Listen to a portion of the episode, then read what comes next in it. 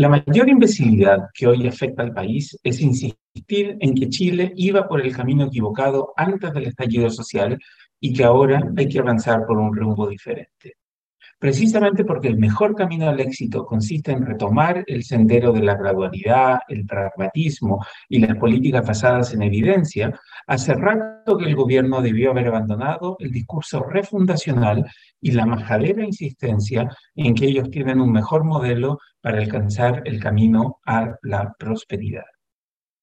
Comentando el inexcusable paro de camioneros que todavía no se termina de acabar del todo, el ministro de Agricultura, Esteban Valenzuela, llamó a los camioneros descolgados a que, comillas, se descuelguen de la imbecilidad que está afectando al país, cierre de comillas. Presumiblemente, para Valenzuela, la imbecilidad son las injusticias, las injustificadas movilizaciones que hace el gremio de camioneros para presionar al gobierno a que les ayude a solucionar el problema en el que se encuentra.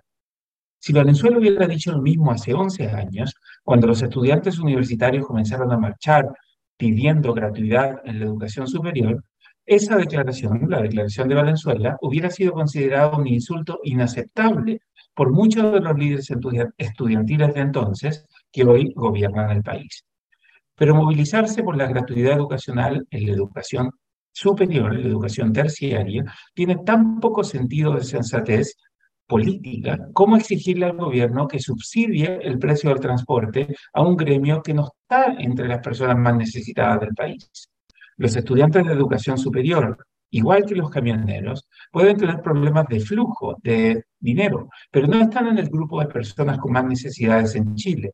Los estudiantes pueden provenir de familias de pocos ingresos, pero si estudian y hacen bien su trabajo, sus ingresos futuros les permitirán estar entre los cuartiles de más ingresos en Chile.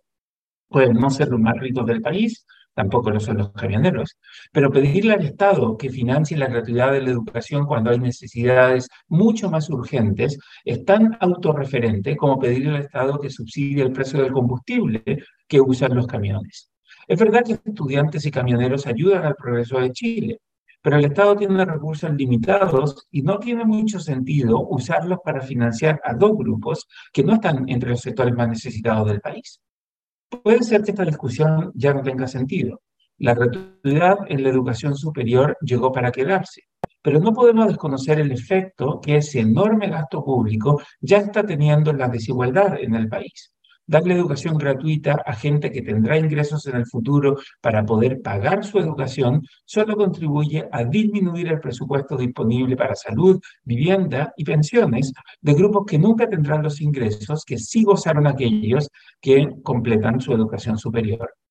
Lo mismo ocurre con el subsidio a los combustibles. Los miles de millones de dólares que gasta el Estado en subsidiar el combustible de los camioneros y de todos aquellos que se pueden dar el lujo de comprar autos diésel, son recursos que no van a estar disponibles para ayudar a las personas más necesitadas.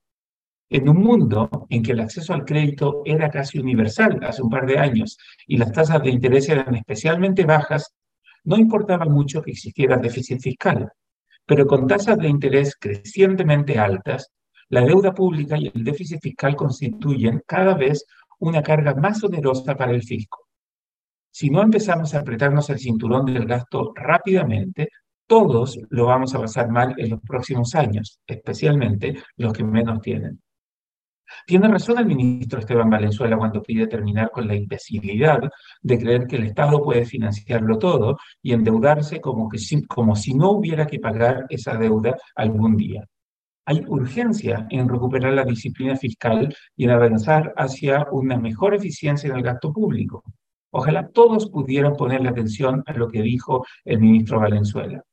Pero lamentablemente, en el Chile de hoy, las demandas por mayor gasto público seguirán multiplicándose y el Estado seguirá cediendo terreno ante los grupos que más presión pueden ejercer, sean camioneros, estudiantes o Fuerzas Armadas. El costo lo pagaremos todos porque la indisciplina fiscal de hoy la financiaremos con los impuestos futuros.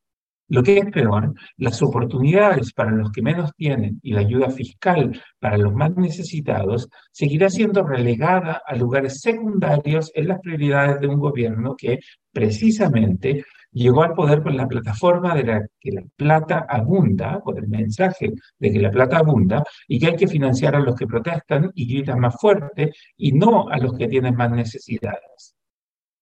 Si algo de nostalgia debiésemos tener sobre el Chile de los 30 años, es que entonces se buscaba promover la eficiencia en el gasto público y que la prioridad número uno era ayudar a salir a la gente de la pobreza y no ayudar, no ir en ayuda de aquellos que gritan más fuerte, tiran más piedras o buscan hablar desde una injustificada superioridad moral. Si no terminamos con la imbecilidad de no priorizar el gasto público en los más necesitados, el fantasma de la deuda pública y de una creciente desigualdad volverán a asolar a Chile mucho más temprano que tarde. El libero, la realidad como no la habías visto. Haz que estos contenidos lleguen más lejos haciéndote miembro de la red Libero.